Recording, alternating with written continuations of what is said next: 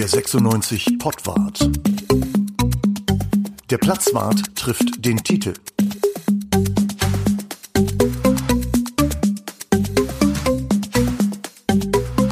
Ja, hallo zum letzten Pottwart in diesem Jahr. Wir haben Ende Dezember und es ist natürlich eine gute Gelegenheit, einfach mal ein bisschen das Jahr 2020, 2020 zu bilanzieren.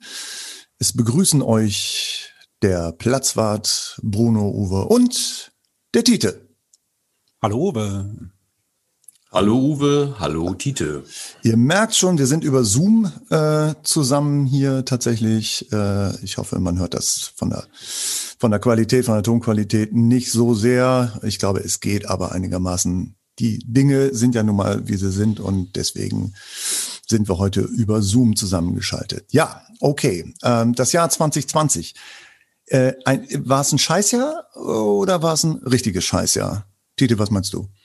Das war schon ein richtiges Scheißjahr. Also was, was ich so richtig scheiße fand an dem, an dem Jahr ist, ähm, abgesehen von den sozialen Kontakten, die man nicht mehr hatte, ist, äh, dass ich selbst auch dann nur ganz kurze Zeit auf dem Fußballplatz durfte und äh, Training machen durfte und so weiter. Die Profis Hannover 96, die dürfen ja. Und die wissen, glaube ich, gar nicht, was die für ein Privileg haben, dass sie das dürfen. Also ich vermisse den Fußballplatz sehr. Bruno? Ja, ist immer eine Frage, äh, welche Erwartungen du hattest an dieses Jahr mit dem Trainer und dieser Mannschaft. Ich glaube, unterm Strich bis jetzt, und wir reden jetzt vom Jahr 2020, du bist halt ein durchschnittlicher Zweitligist und äh, daran müssen wir uns, glaube ich, äh, gewöhnen für eine gewisse Zeit. Und von daher hast du halt äh, so Highlights und du hast tatsächlich Downer. Ja, man, man, wird, man wird nicht leidenschaftlicher in einem Lockdown, glaube ich. Von daher, ich kann damit leben. Was ist jetzt schlimmer, sich an Corona zu gewöhnen oder dass Hannover 96 zweite Liga spielt? Oh, oh, das nimmt oh. sich nicht. Glaube ich auch. Äh, lasst uns das doch mal so ein bisschen einsortieren, wie das Ganze sozusagen in die letzten Jahre passt. Welchen Stellenwert hat das Jahr 2020 oder dies, ja, das Jahr 2020 im Rückblick auf die letzten, sagen wir mal seit 2013. Wir müssen ja nicht über die Europapokalzeit reden, sondern das danach. Welche, wo steht das Jahr 2020 da? Dieter? Also ich glaube, ähm, es, also ich hatte im, im so Mai, Juni hatte ich den Eindruck, das 2020er Jahr könnte wieder ein Schritt nach vorne werden. Also quasi so Fahrstuhlmannschaft, wieder nach oben müsste es mal wieder gehen. Ähm, lustigerweise hatte 96 ja nach der Krise einen richtigen Lauf, kann man ja sagen. Vor allem Marvin Duksch hatte ein. Und ähm, ich habe gedacht, auch äh, nach meiner Einschätzung, wie der Trainer das in den Griff bekommen hat in der, in der Rückrunde, dass ähm, mit vernünftigen Verpflichtungen, mit guten Verpflichtungen, mit ein paar Stars vielleicht sogar, dass man die Rolle einnehmen könnte, die der HSV in diesem in, den zweiten 2020er Halbjahr hatte, nämlich äh, Favorit zu sein für den Aufstieg. Das hat sich leider nicht bewahrheitet. Und ähm, da steht 96 jetzt 2020 da, äh, wo sie nie hin wollten, nämlich äh, auf dem auf der Schwelle dazu, den Favoritenstatus in der zweiten Liga zu verlieren tatsächlich. Das heißt, kann man sich äh, jetzt mittlerweile wünschen, eine Fahrstuhlmannschaft zu sein? Vor fünf Jahren hätten wir das abgelehnt. Wie sieht das jetzt aus, Bruno? Ja, mittlerweile wäre es ein Traum, ne? Also so Fahrstuhlmannschaft, zumindest mit dem, äh, mit dem Wunsch, äh, den, den Button hoch zu drücken und nicht den Button runter. Da müssen wir nämlich, glaube ich, im Moment sehr aufpassen. Mhm. Ja, früher war es ja der, der Fahrstuhl des Grauens, ne? Irgendwie. Ja. Aber aber dass wir mit Bundesliga nicht mithalten können, das hat Bremen nun ja eindeutig gezeigt. Ne? Das war mit ja, aber das ist natürlich auch eine Spitzenmannschaft, eine Spitzenmannschaft aus der ersten Liga, das muss man ganz klar sagen. Das stimmt, genau. Das ist ein Abstiegskandidat, Leute. Bremen ist so. ein Abstiegskandidat. Und die haben mit einer, mit einer B-Mannschaft gegen 96 gespielt. Also alles noch mal schlimmer. Ja, 96 ist der Miku, auch mit der B ist der, Entschuldigung, aber ist der Miku, ist der Miku gar nicht mehr dabei? Doch, oder? Der war doch dabei, oder? Ich glaube auch. Irgendwie ja. Mittel, Mittelfeld oder so. Ich meine, wir, wir haben ja auch eine B-Mannschaft seit Jahren. Insofern. Ja, das ist unsere A-Mannschaft. Ach so. Echt? Hm. Hm. Ja, wahrscheinlich. Also äh, sag doch mal, ähm, was, was, sind, was sind so eure, was sind so eure High, das wird besonders, aber was sind eure Lowlights in diesem Jahr? Äh, fällt euch da was ein? Ja. Äh, leg mal los.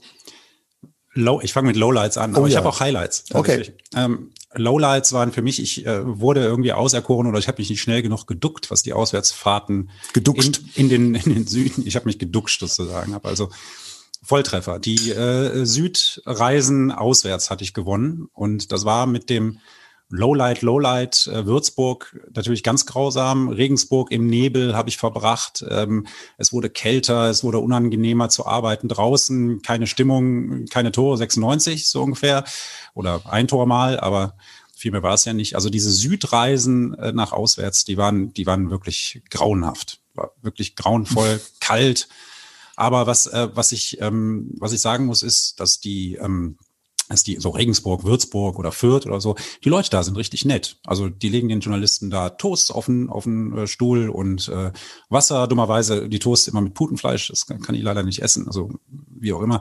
Aber ähm, ansonsten waren die da sehr gastfreundlich für die vier Leute, die da zuschauen durften. Lowlight, okay. Boom. Aber Highlight wollte ich auch noch sagen. Ah, dann, wollen wir das gleich? Ja, los. Highlight, ich möchte gerne Highlight. Also Highlight fand ich wirklich nach dem Lockdown im äh, Frühling dass wir ähm, Journalisten im Trainingslager waren mit Hannover 96, da war ja alles relativ locker. In Österreich tatsächlich relativ locker, da wieder Training von einer Fußballmannschaft, professionellen Fußballmannschaft zu sehen und auch Fans, die da auf den, auf den Tribünen waren und äh, die Mannschaft angefeuert haben im Training und in den Testspielen.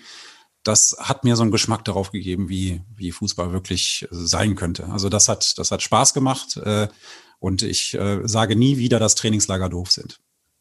Bruno?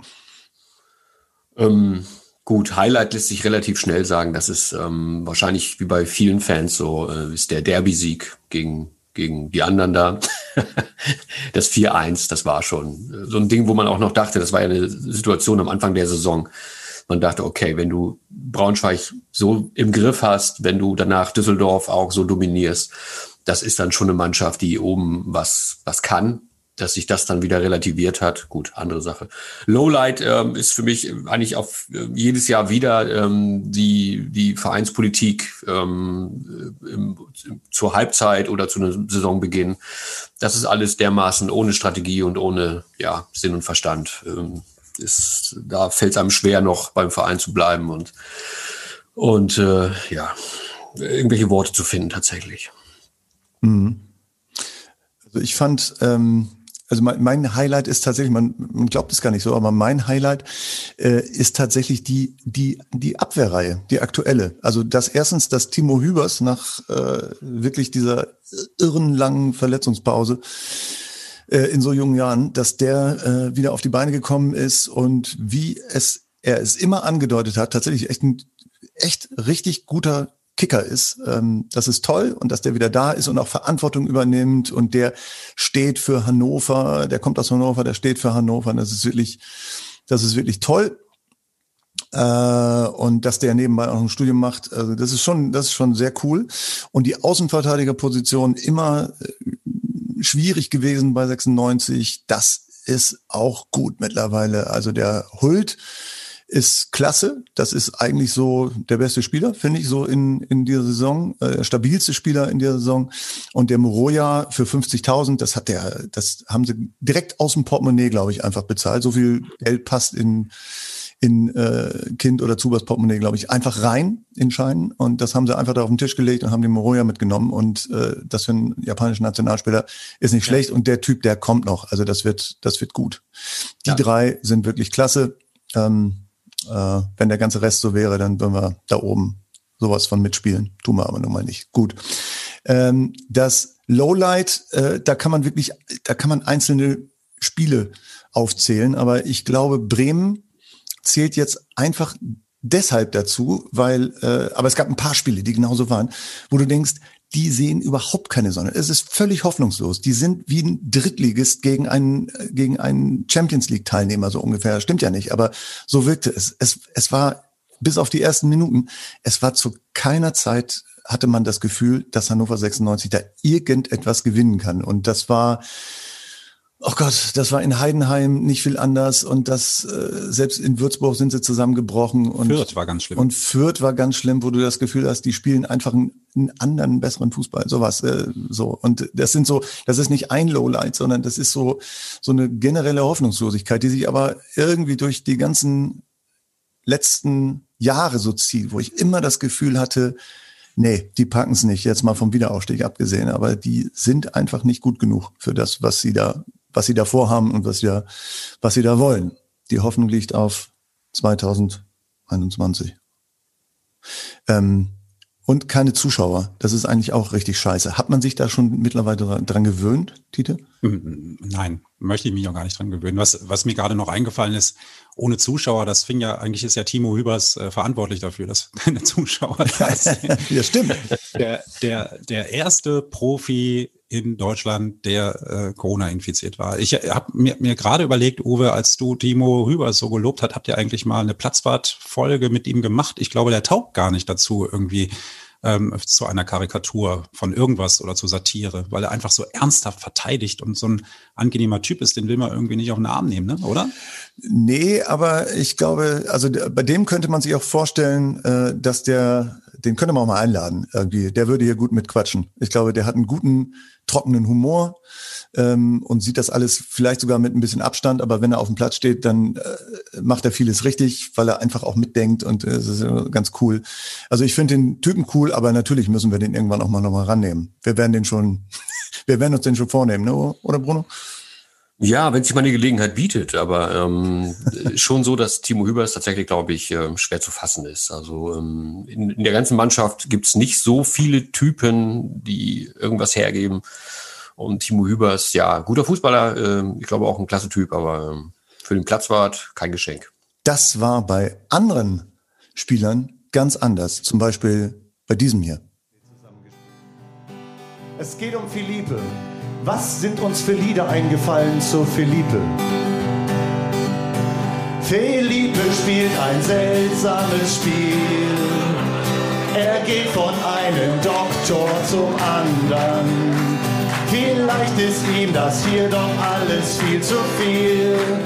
Felipe spielt ein seltsames Spiel. Ja, das zum Beispiel. Oder das hier, ähm, auch das ähm, war eins, also wir wollten zuerst auf einen Vorfall beim Trainingslager eingehen, den wollten wir tun. Das war im Trainingslager nach dem Waldlaufen. Da hatte die Mannschaft nämlich Philippe verloren, vergessen im Wald. Das hat nach zwei Tagen erst jemand geschnallt. Er hatte doch alles, selbst Handy und Netz. Doch hat er sich leider beim Wählen verletzt. Philippe verloren, vergessen im Wald. Das hat nach zwei Tagen erst jemand geschnallt. Sie ließen ihn liegen in irgendeinem Loch.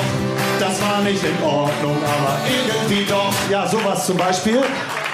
Ähm, ja, genau. Und dann haben wir uns überlegt, was würde passieren, wenn Mark Foster das machen würde mit dem Verton. Also wenn Philippe so singen würde wie Mark Foster, würde es so un ungefähr so klingen. Ihr tut alles so, als wär's ganz leicht. Dieses Fußballspiel von jetzt auf gleich. Das ist nett von euch und ich schätze das hier, doch es bringt mich nicht weiter. Ich bin doch erst gerade drei Jahre hier und wurde ständig repariert. Dieses Training hier und das Wetter ist nichts für meinen Körper. Ich habe es am Fuß und im Gelenk, die Mandeln sind dick, die Hüfte verrenkt. Ihr denkt, ich kann spielen, für mich geht das nicht. Scharf sagt Arzt rein.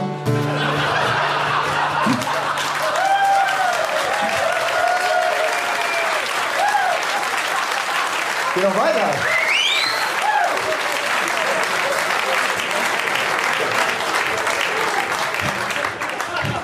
Nochmal. Philippe spielt ein. Nein, nein, nicht von da, nicht von da. Okay. Okay. Ich muss mich gerade, das ist ja so sehr zärtlich und so, ne? Scharf sagt Arzt rein, Arzt sagt krank schreien. Zwischen den beiden steh ich, zwischen den beiden steh ich. Arzt sagt geht nicht, Scharf sagt Quatsch, dann schüttelt er mich. Ich verliere das Gleichgewicht. und falle auf mein Gesicht. Ja, okay, bis dahin, das reicht, das reicht.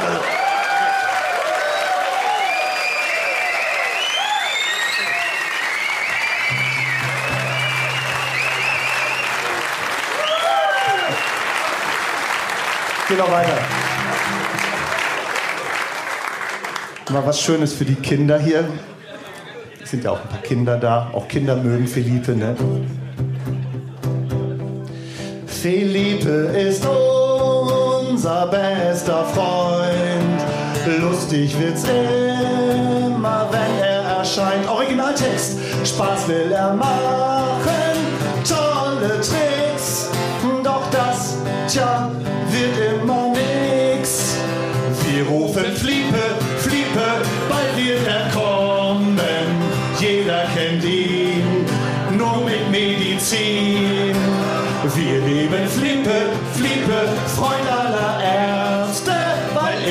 weil immer was schmerzte, lieben sie ihn. Ja, das zum Beispiel, ne? oder?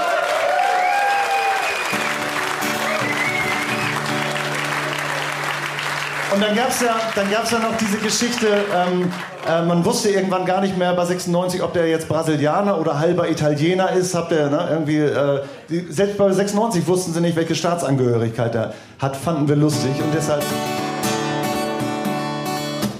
Ein halber Italiener, Felipe, man weiß es nicht, vielleicht ist er auch Bremer oder Zebra aus Meiderich. Ein halber Italiener, Felipe jedenfalls, ist er sonst wohl Brasilianer von der Sohle bis zum Hals und vielleicht auch noch Japaner oder Jäger aus Kurpfalz.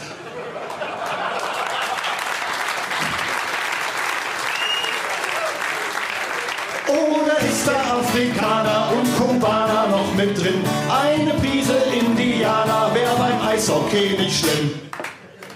Braucht so einer wie Felipe eine Staatsangehörigkeit? Für die Fußballnationalheit hat er eh zu wenig Zeit. Wenn Felipe für ein Land nochmal die Fußballschuhe schnürt, dann sind wir uns ziemlich sicher, dass es Lazarote wird. Felipe, oh Felipe,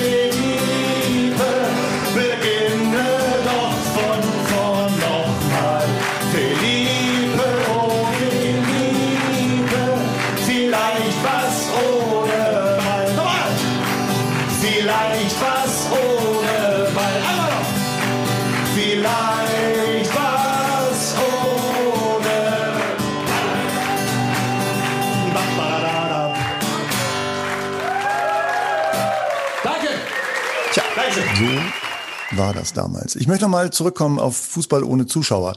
Äh, es ist ja ganz schön, diese ganzen Kommandos mal zu hören, aber mittlerweile, man, man, man guckt Fußball und man ist schon gewohnt daran, dass keine Leute irgendwie äh, drumherum sind. Hat, ist da wirklich so ein, äh, vielleicht doch so ein kleiner Gewöhnungseffekt eingetreten, Bruno? Ja, ich, ich meine, du kannst nicht erwarten, dass du beim Fußball so eine Stimmung wie beim Eiskunstlauf hast oder so, ne? Oder jetzt ähm, aktuell gerade Darts, ne? wo die Stimmung durch die Decke geht. Nee, aber im Ernst klar, ähm, du merkst jetzt gerade natürlich, dass ähm, die Zuschauer elementar dazugehören. Dass, ähm, wenn das jemals äh, in Frage gestellt worden sein sollte, jetzt hast du den Beweis, dass es ohne nicht geht. Die Emotionen sind einfach nicht da. Das ist Fußball-Leid, was wir gerade sehen. Und es verändert ja, glaube ich, auch irgendwie den Spielverlauf. Ne? Wenn du 1-0 zurückliegst äh, und es geht noch um was, ähm, dann kann so ein, ein Heimpublikum ja auch einen, einen Effekt haben, oder? Das war in Osnabrück tatsächlich so. Also ähm, Osnabrück war ja, äh, das, das äh, Bremer Brücke war voll, sage ich jetzt mal. Also die haben, die haben das ja ganz clever gemacht. Zehn Prozent der, ähm, des Fassungsvermögens durften ja ins Stadion und dann haben sie einfach mal die Kurven geschlossen und dann waren die beiden Haupttribünen und die Gegentribüne, die waren dann einfach mal voll. Habe ich mich auch umgeguckt, habe gedacht, Corona gab es da irgendwas? Nee, offenbar irgendwie nicht. Und aber in dem Spiel war es halt deutlich zu merken, dass die Zuschauer haben Osnabrück äh, vorangepeitscht und, und 96 wusste überhaupt gar nicht mehr, wie das geht mit, mit Zuschauern. Die sind ja auch tatsächlich, äh, so einer wie Marvin, Marvin Duksch zum Beispiel kam ja ohne Zuschauer auf einmal viel besser klar als, als mit. Mhm. Und, ähm, und das verändert das Spiel insofern, als dass ich glaube, dass das Spiel mit Zuschauern eher so ein, äh, Breitenreiter hat es immer gesagt, so ein, so ein Players Game ist, wo jeder Spieler mit dem Druck und mit der Situation umgehen kann, aus der Situation das Beste machen muss ja. und so.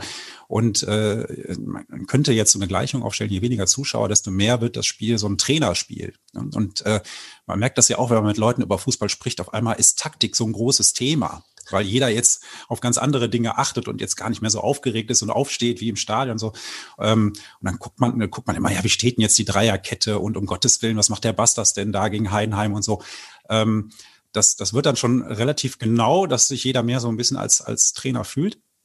Ähm, ähm, und ähm, ja, ich weiß nicht, ob es das Spiel attraktiver macht. Eher nicht, würde ich sagen. Es hat ja auch dazu geführt, ähm, dass am Ende, also das Komische ist ja, dass es am Anfang wesentlich weniger Trainerwechsel gab. Ne? Also nach dem, in der Sommerpause zum Beispiel, da haben Clubs an Trainern festgehalten, wo man dachte, die müssen die noch jetzt feuern, wie Düsseldorf mhm. zum Beispiel.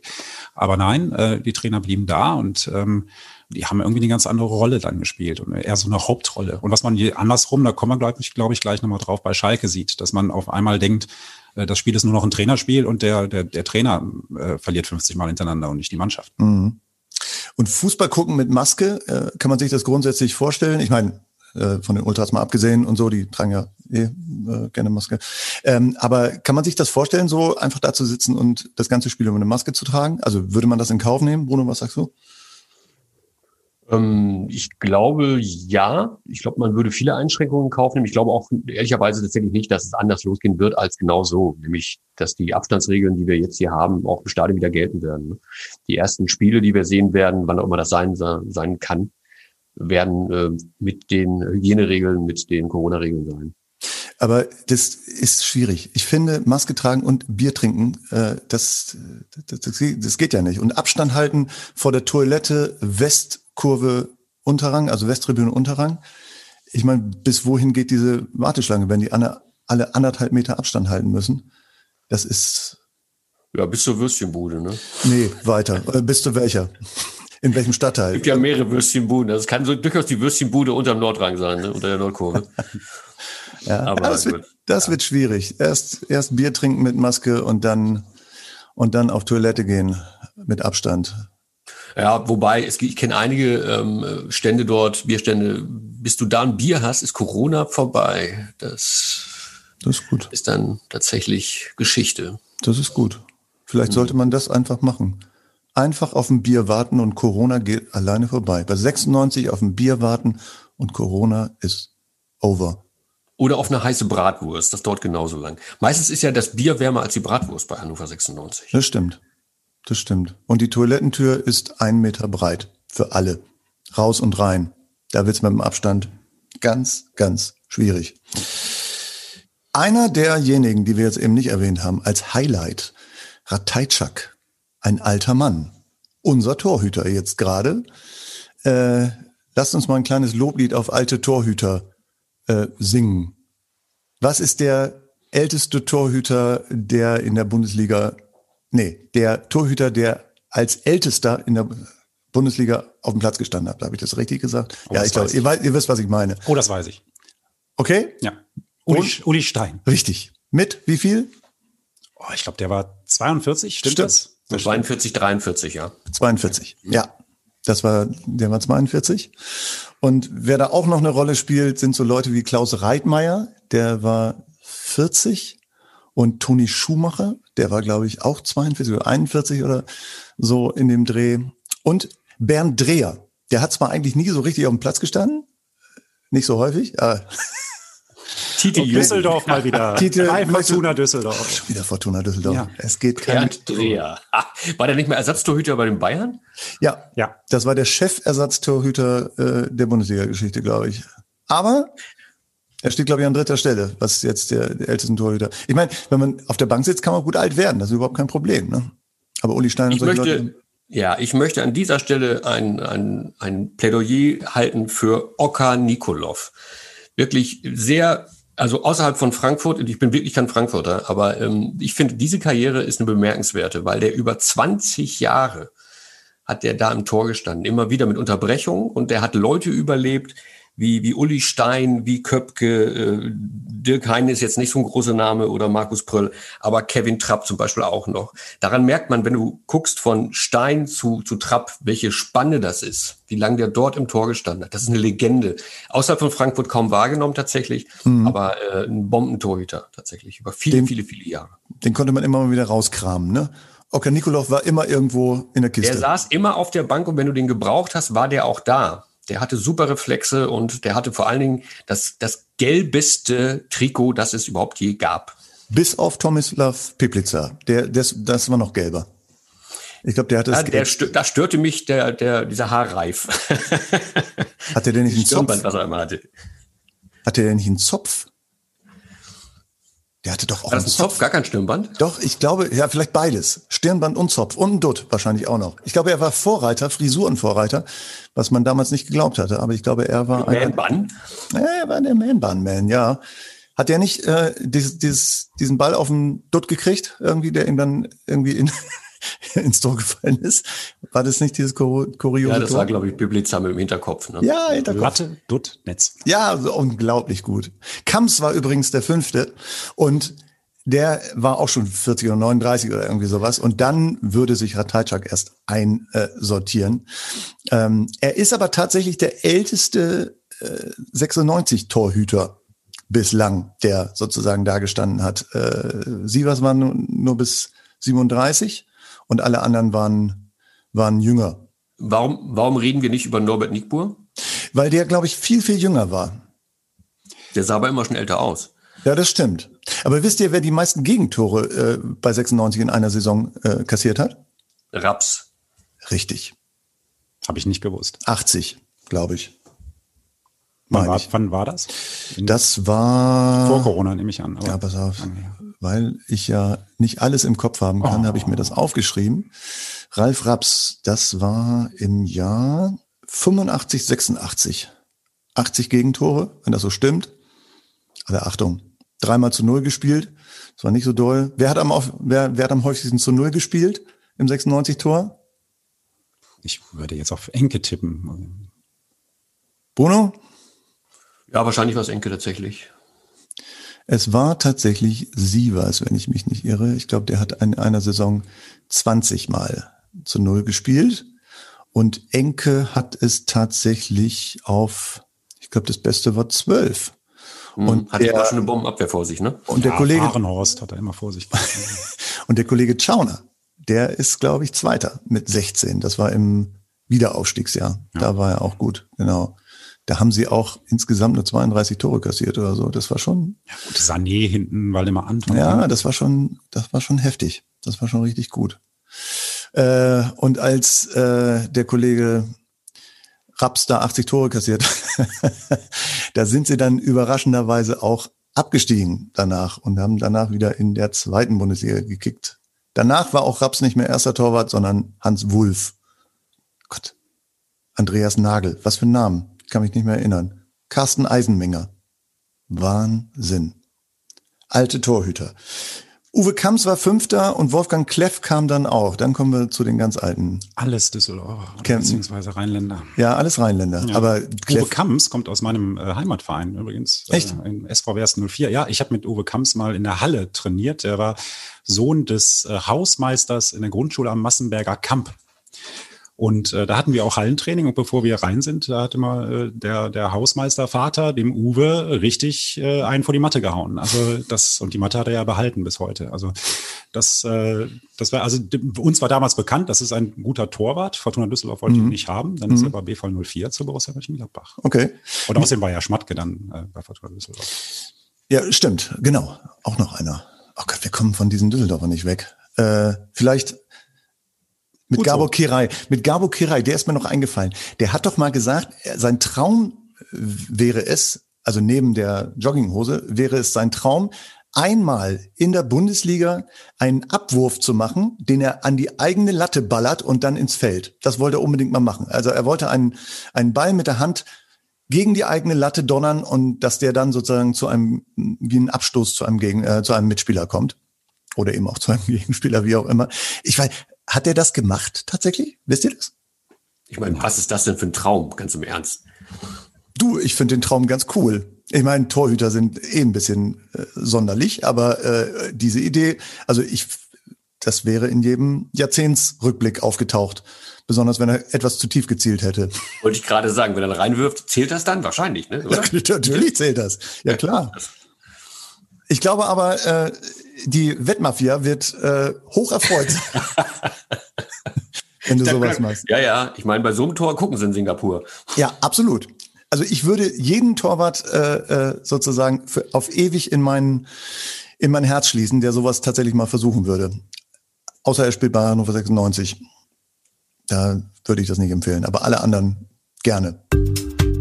Der 96 Pottwart. Der Platzwart trifft den Titel.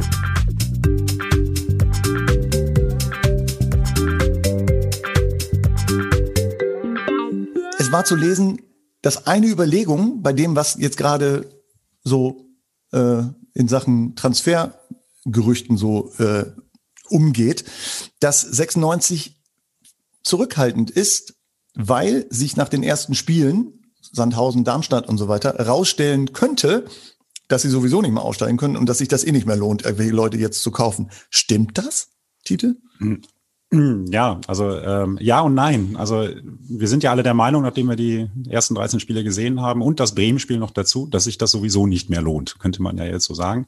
Ja. Tatsächlich sind die, äh, die Punkteabstände so gering oder ist der Punkteabstand so gering, dass sich das noch lohnen könnte. Also wenn wir jetzt mal alle ein bisschen Fantasie haben und sagen so, wir haben noch mal einen Mittelfeldspieler, der kreativ was nach vorne macht und wir haben einen Stürmer, der nicht nur Chancen rausspielt, sondern auch Tore schießt, dann ähm, kann ich mir vorstellen, dass du da relativ schnell oben dabei bist und auch oben dran bleibst. Über die Abwehr hast du ja eben schon gesprochen, Uwe. Die, die steht eigentlich ganz ordentlich. Und ähm, mal zwei beziehungsweise drei neue Spieler, damit könnte man oben angreifen. Die Frage ist halt immer, werden die sich einig, der Trainer und der Manager? Und äh, die Frage, die daraus folgt, ist, wenn sie sich einig werden, ist Martin Kind bereit, das Geld für Qualität auch bereitzustellen und die äh, Gesellschafter. Und äh, daran wird es, glaube ich, erneut scheitern. Das heißt, wir werden vermutlich am 1. Februar eine sehr, sehr ähnliche Mannschaft sehen wie noch am 1. Januar. Und ähm, also, wenn ich einen Rat geben würde oder was man halt so sieht in der Mannschaft ist, man sollte vielleicht dem Trainer in dem Fall folgen und sagen, so, wir brauchen einen Torjäger, der mehr trifft als zehnmal in der Saison. Ja, ähm, tatsächlich, wenn Zuber und äh, Kotschak überhaupt noch was zu entscheiden haben demnächst. Ähm, das wissen wir ja auch noch nicht genau. Ähm, das heißt aber, diese ganzen Gerüchte, Dussung und äh, Ibisevic und wie sie alle heißen, das könnte sich alles innerhalb, wenn sie jetzt zweimal verlieren, gegen Sandhausen und Darmstadt, dann könnte sich das alles in Luft aufgelöst haben, oder? Dann wiederum ist der Abstand nach unten wieder so, so gering äh, oder vielleicht auch schon äh, gen Null geschrumpft, dass, dass man trotzdem äh, noch neue Leute dazu braucht. Also egal, also drehen wir uns im Kreis. Diese Mannschaft ist so, wie sie jetzt zusammengestellt ist, nicht, nicht zuverlässig in der Lage, Spiele zu gewinnen. Und äh, Dosun und Ibisevic sind ja auch keine Gerüchte mehr, sondern das ist tatsächlich so, dass da Gespräche schon laufen und das die ganze Zeit über. Das Thema Ibisevic ist jetzt mhm. durch. Das kann in zwei Wochen wieder anders sein, wenn er keinen anderen Club findet und wenn er vielleicht dann doch nicht so teuer wird, wie man das jetzt denkt. Und da sind noch weh, viel mehr andere Spieler noch gerade im, im Gespräch.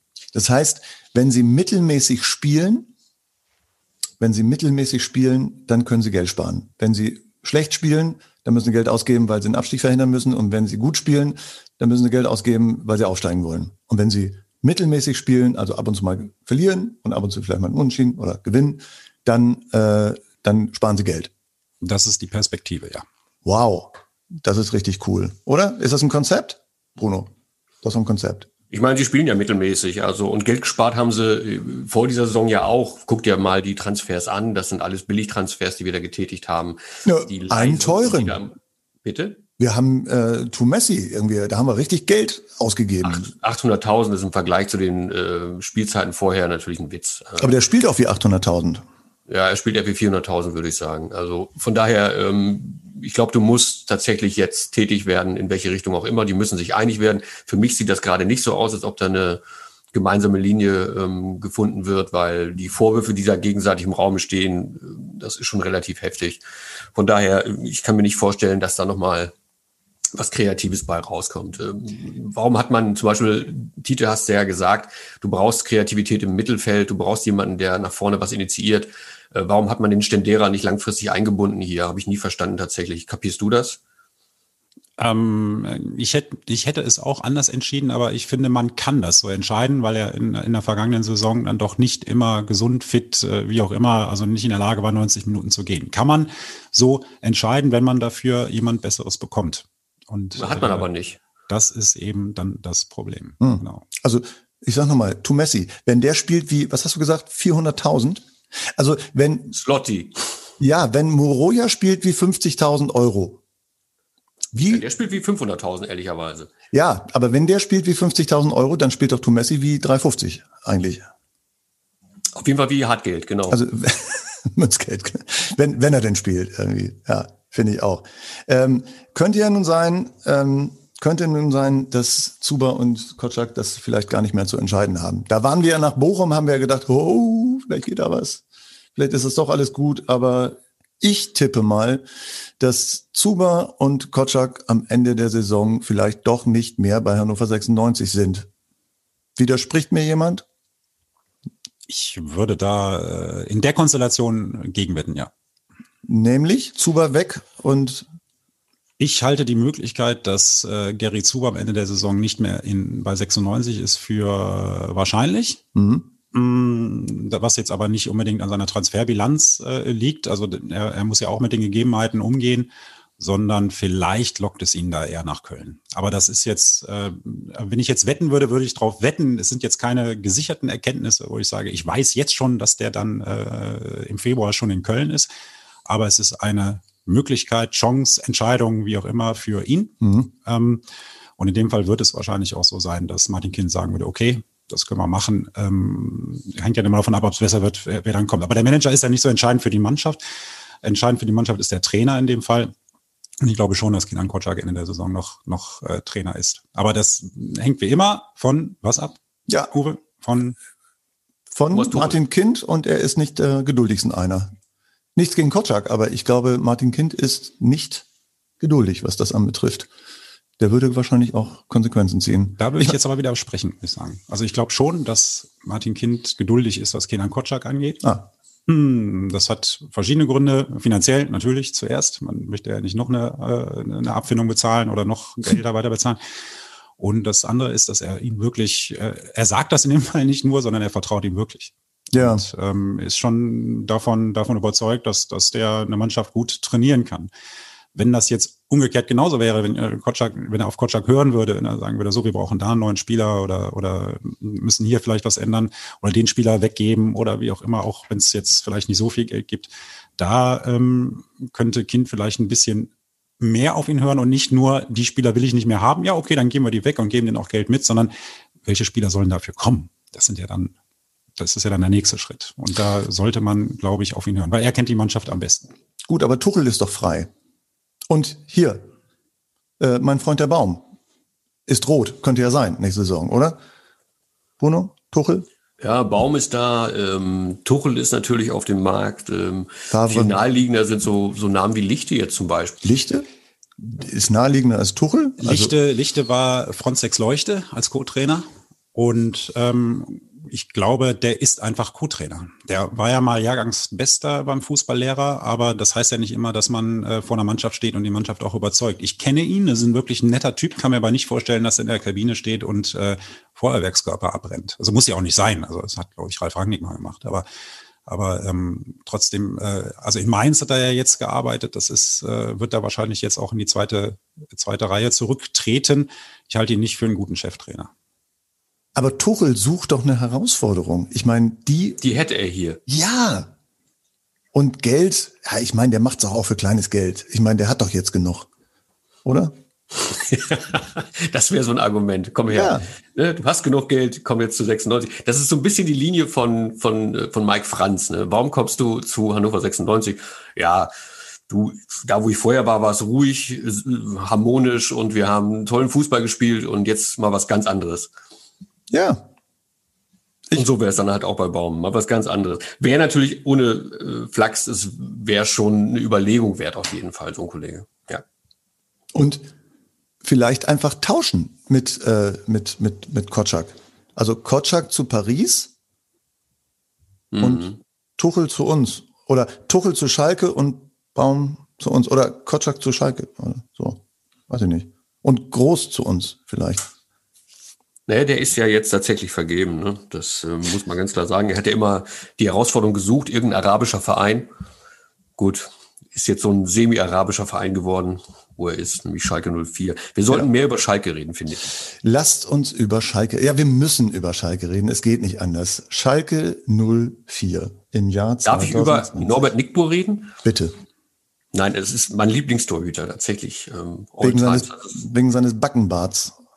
Ach, naja, nee, der hat sich, der hat einfach in der falschen Zeit im falschen Verein im Tor gestanden. Das muss man ganz klar sagen. Der hatte ähm, halt Meier tatsächlich gegen sich äh, bei den Bayern, wenn, wenn Norbert Niebuhr, Heini, wie wir ihn nennen, äh, wenn der bei den Bayern im Tor gestanden hätte, hätte der 100 Länderspiele, bin ich mir ganz sicher. Aber wenn er bei den Bayern gewesen wäre, wäre Ersatztorhüter hinter Sepp Meier gewesen. Noch schlimmer.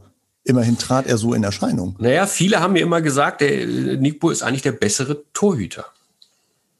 Also sag mal so, mit dem Backenbart heute würde er für Teppich Kiebeck Werbung machen. Und zwar wirklich ernsthaft. Ja, das ist schön.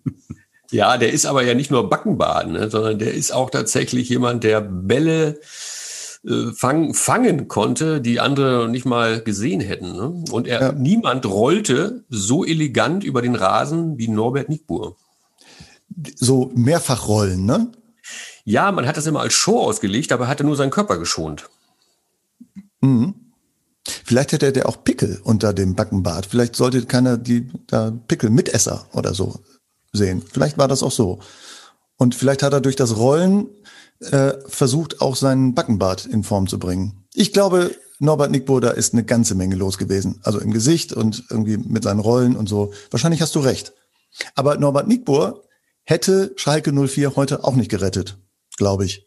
Nee, heute rettet äh, Sepp Meier den FC Schalke 04 aber auch nicht mehr. Wie viel Geld würde man kriegen, wenn man auf Schalke steigt nicht absetzen würde? Eine Menge, oder? Boah, ich, ich habe das noch, ich, ich wette tatsächlich nicht in, bei diesen Wettanbietern, äh, aber ähm, also ich glaube, da würdest du für 1,10 Euro 10 kriegen mittlerweile. Oder vielleicht sogar 20. Nee, mehr, mehr, 20 eher. Das heißt, äh, man ich glaube, so schlecht ist noch keine Truppe gewesen zu diesem Zeitpunkt. Oder äh, geht, es geht jetzt um Tasmania, ne? Ich glaube, zwei Spiele noch, dann haben sie Tasmania äh, überholt. Was bedeutet das für Menschen in Gelsenkirchen? Sagt mir das mal. Ich war, glaube ich, zweimal in Gelsenkirchen, aber noch nie beim Fußball. Was bedeutet das für die Leute da? Das ist, als würde ein, ein Familienmitglied verschwinden. So möchte ich es mal sagen. Also äh, von Sterben will ich jetzt nicht reden, aber ist vielleicht fast so. Ähm, ich äh, komme ja aus Düsseldorf und auch dort gibt es äh, viele, viele Schalke-Fans gerade in der, in der Umgebung. Und ähm, je näher man und je mehr man in Gelsenkirchen äh, ist, desto, desto mehr spürt man, das ist mehr als Fußball. Also viel mehr. Also auch wenn Bruno sagt, seine Leidenschaft sei 96, ich glaube, auch das hat Grenzen. Ne? Auch da, die Leidensfähigkeit hat da Grenzen auch Schalke ist das, ist das einfach, ist es, ja, sagen ja immer eine Religion. Also auch das trifft es nicht, weil das, das ist noch untertrieben, glaube ich. Was ist da passiert? Man wirft den Schalkern irgendwie Lustlosigkeit vor, Söldnermentalität. Bruno, es ist doch die, es ist doch die, ähm, die der Verein der, der Kumpel, der Bergarbeiter und so weiter. Da geht's doch um Vertrauen, da geht's um Verlässlichkeit und Arbeiter-Malocher-Mentalität. Was ist da los? Ja, diese ganze, dieses ganze Image, dieses, dieses Selbstbild, was die Schalker seit, seit Gründung ja quasi vor sich hertragen, das hat ja keine Entsprechung in der Realität mehr. Also es gibt dort keine Grube mehr. Es gibt dort eigentlich auch nur noch Kumpel AD, Knappen AD. Das ist, ähm, man hat vor 20 Jahren, glaube ich, versäumt, sich eine andere, eine neue, eine frische Identität zu geben. Ne? Ähm, und das schlägt tatsächlich irgendwann, glaube ich, auch auf die Mannschaft durch, dass du so, ein so ein Raoul kam noch nach, äh, nach Gelsenkirchen, hat sich äh, Kohle ins Gesicht äh, gestreift, da geschmiert und ist dann als, als Kumpel durch, durch die Gegend gelaufen. Aber das funktioniert heute einfach nicht mehr. Ne? Viel mehr Sorgen oder noch mehr, sagen wir so, Ähnliche Sorgen mache ich mir um die Tasmania, weil die haben tatsächlich sehr viel zu verlieren, viel mehr als Schalke jetzt im Moment. Die haben ähm, zu verlieren sehr viel historische Rekorde. Und stell dir vor, noch zwei Spiele mehr bei Schalke ohne Sieg, ähm, dann sind die ihren, ihren historischen Nimbus tatsächlich ähm, ähm, los. Da haben sie ihn verloren. Da die haben nur das, ne? Schalke hat ja noch was anderes. Die haben nur das. Schalke, Schalke hat noch die A2. War gut, hat Berlin auch. Aber also um Tasmania muss mache ich mir echt Sorgen. ja, und das, das, das musste jetzt so lange dauern. Ich meine, daran muss man sich auch erst gewöhnen, ne? Da, daran muss man sich, glaube ich, genauso gewöhnen, wie man äh, früher irgendwie immer noch D-Mark gesagt hat, als es schon Euro war. Äh, dass man irgendwie, dass man irgendwie gesagt hat, äh, ah, der historische Rekord von Tasman, ah, nee, von Schalke. Ja, die haben ja, Tasmania hat ja ganz viele ähm, Negativrekorde in der Bundesliga. Ähm, das ist jetzt, wie gesagt, da muss man auch die Geschichte natürlich der Tasmania kennen, kennen wir wahrscheinlich alle mehr oder weniger. Das war ja eine Amateurmannschaft, die aus dem Urlaub kam, die dann in die Bundesliga transferiert wurde. Äh, bei Schalke ist es was anderes. Das ist eine, eine hochbezahlte Profitruppe. Also dann, dann legst du da so eine Saison hin oder so ein Jahr, muss man ja ganz klar sagen. Das ganze Jahr 2020 war für die ein solchen Jahr. Ach ja, für uns alle eigentlich, ne? Ein bisschen ja, das stimmt. Also Tasmania habe ich so in Erinnerung als sympathisch, aber unglaublich schlecht. Also oder umgekehrt.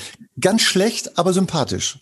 Ja, die hatten sehr schnell mit ihrem Schicksal abgeschlossen. Also die wussten, sie können nicht mithalten. Die gewannen ihr Auftaktspiel noch vor irre vielen Zuschauern. Ich weiß nicht wie viele. Das Stadion war voll. Mhm. Euphorie war groß, weil man dachte, na ja, der Underdog und vielleicht kann er ja doch mithalten. Das äh, stellte sich dann aber im zweiten und im dritten und im vierten, fünften Spiel als anders raus. Tja, aber Schalke. Könnt ihr euch erinnern, dass Raoul dem Zieler mal so ein richtiges Trickding reingelegt hat? Könnt ihr euch daran erinnern? Das war, ich glaube, es war ein Auswärtsspiel, das war äh, in Gelsenkirchen. Und da stand der irgendwie so im Fünf-Meter-Raum und da hat der den einmal angetäuscht, Zieler hat sich hingelegt und hat das Ding einfach drüber gelupft oder so. Könnt ihr euch daran erinnern? Ja, ich kann mich daran erinnern, dass er sich danach dafür entschuldigt hat, tatsächlich. Stimmt. Ja, also ein ganz, offenbar ein angenehmer äh, Millionär. Fairer Millionär. Ja, genau, fand ich auch. Und das war so, aber das war so das letzte, wo ich gedacht habe, Schalke, das war echt ein Coup, wo ich, als die, als die den geholt haben, habe ich auch gedacht, ja, was, was ist in die gefahren irgendwie? Und dann spielt er da geil und ist absolute Sympathieträger. Und nach Raoul ging es einfach richtig bergab. Bergwerks ab. Und zwar so richtig.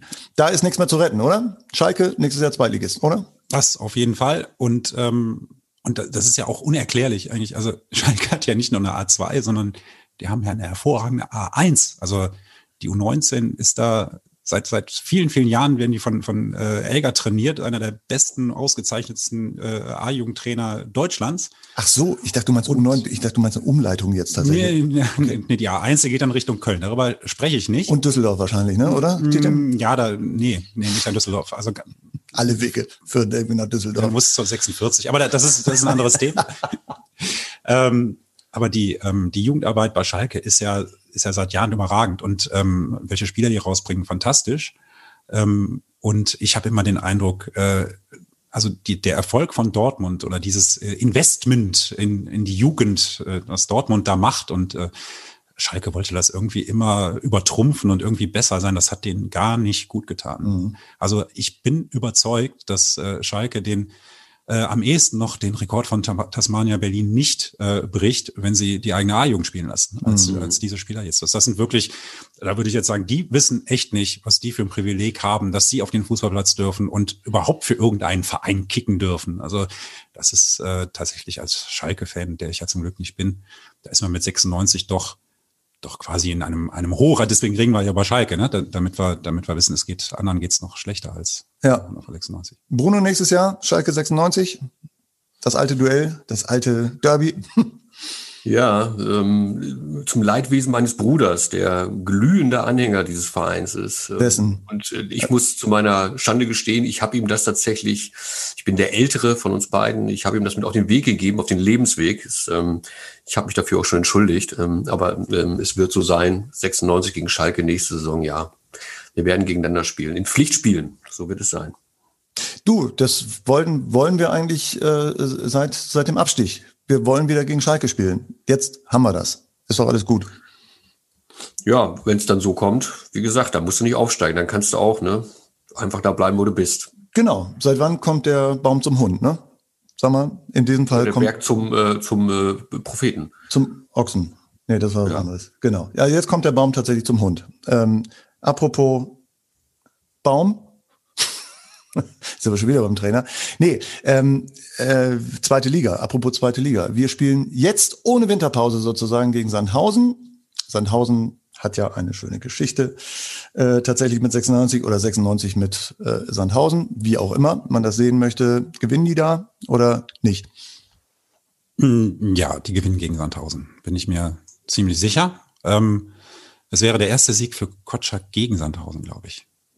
Mit Sandhausen hat er ein paar Siege geholt, aber es wäre der erste Sieg gegen Sandhausen. Aber in Sandhausen ist im Augenblick äh, ist, ja- ist ganz merkwürdig. Die kommen so raus aus ihrer Komfortzone und äh, die haben jetzt ja auch einen Skandal gehabt quasi. Der, der, der Torwart hat in der Kabine irgendjemanden äh, offenbar auch irgendwie angegriffen. Also Mhm. soll, soll jetzt, er soll keinen umgehauen haben, aber es war wohl kurz davor. Dann haben sie den entlassen oder Vertrag aufgelöst, wie das heute heißt. Ähm, da ist offenbar was los. Sie stehen ja auch auf dem Abstiegsplatz oder Platz 16, Mhm. genau, Platz 16. Mhm. Und ich glaube, die werden auch absteigen.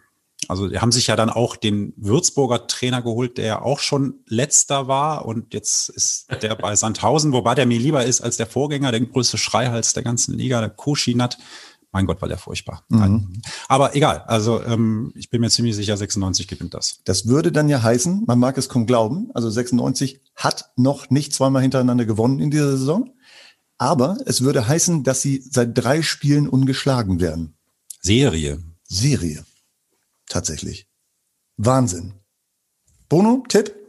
Ja, äh, ich finde es, ähm, ja, es ist den Umständen entsprechend müssen wir uns jetzt mit Sandhausen befassen. Ich ähm, war über viele Jahre lang froh, mich da in diese Fußballniederung nicht begeben zu müssen. Äh, Gott, ich kann es nicht sagen, das ist äh, Tagesform. Ähm, ist zweite Liga, ich habe da so ein Tippspiel laufen.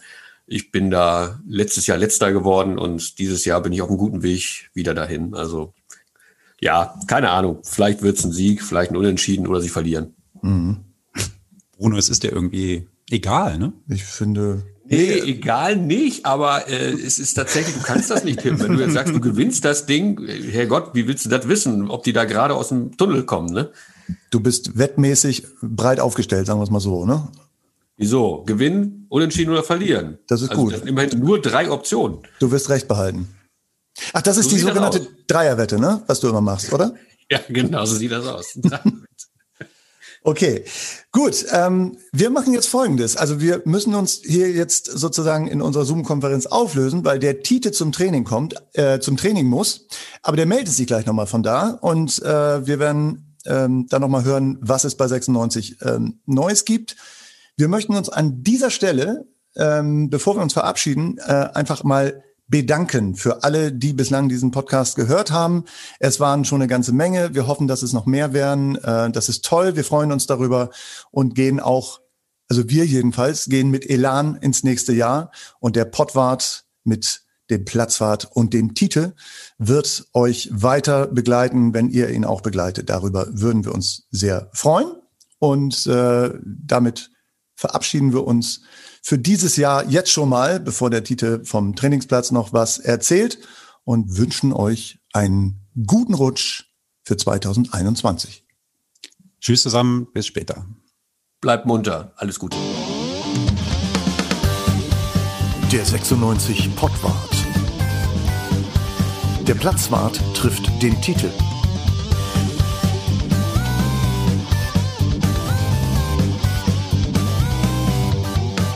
So, jetzt ist der Tite tatsächlich am Trainingsplatz von Hannover 96 angelangt. Tite, was siehst du? Gibt es Bewegung auf dem Platz? Es gibt gerade keine Bewegung, weil gerade eine Pause ist zwischen zwei Übungen, aber es sind äh, jedenfalls genügend Spieler auf dem Platz. Also die haben eben so, so acht gegen vier immer so gespielt und, ähm, und jetzt machen sie offenbar irgendeine Spielform. Müssen wir gleich mal gucken, was, was passiert. Also im Augenblick bewegen sie sich eigentlich null. Sag mal, Ja. der Kollege Ekici, der trainiert doch Ja. seit einigen Wochen mit. Ist der da? Der ist da, der trainiert auch heute mit. Also der ist jetzt ungefähr seit drei oder vier Wochen da. eine Entscheidung äh, darüber, ob er jetzt auch verpflichtet werden soll, ist tatsächlich noch überhaupt gar nicht getroffen. Er soll die, die, das Trainingsniveau heben. Kenan Kotschak würde ihn gerne verpflichten, zumindest ist das mein Eindruck, aber da sind sich, äh, glaube ich, ist er sich nicht einig mit, Zuba und mit Kind. Mhm. So also die Befürchtung ist einfach, die Befürchtung ist folgende, dass er äh, durch, durch, den langen, durch die lange Pause, die er hatte, also ein halbes Jahr fehlt ihm Spielpraxis, dass sie sich nochmal so eine Art äh, Turmasi einkaufen, dass es zu lange dauert, bis der überhaupt spielfit ist. Was mir aufgefallen ist, dass äh, Kotschak sehr viel mit Marvin Duksch spricht, äh, was jetzt nicht ungewöhnlich sein sollte, dass Trainer mit Spielern sprechen. Aber in der Tat gibt es immer so Spieler, da fällt es auf, wenn ein Trainer die Nähe sucht und was mit denen vorhat und so. Und das äh, war auch heute so. Die beiden sind dann zusammen auf den Platz gegangen und haben sich unterhalten. Ich hoffe über Fußball. Vielleicht auch über Geschenke, kann ja sein. Oder Haare. Da gibt es ja Themen genug bei äh, Duxch. Spielt er denn? Er wird spielen gegen Sandhausen, ganz sicher. Ja. Oh, okay. Ja. Gut, dann würde ich sagen, mit diesen guten Wünschen und mit diesen Eindrücken von dir da draußen nochmal gehen wir es mal an gegen Sandhausen und äh, ja, hoffen mal, dass der Jahresauftakt tatsächlich äh, gut wird und 96 einigermaßen in Schwung kommt am Anfang der, des neuen Jahres. Das wird schon, bin ich mir ziemlich sicher. Prima, alles klar. Dann würde ich sagen, Titel, wir sehen und hören uns im nächsten Jahr. Der nächste Podcast kommt. Viel Spaß erstmal mit diesem und dann, ja, dann bis demnächst. Tite, besten Dank. Bitte, tschüss. Tschüss. Der 96 Pottwart. Der Platzwart trifft den Titel.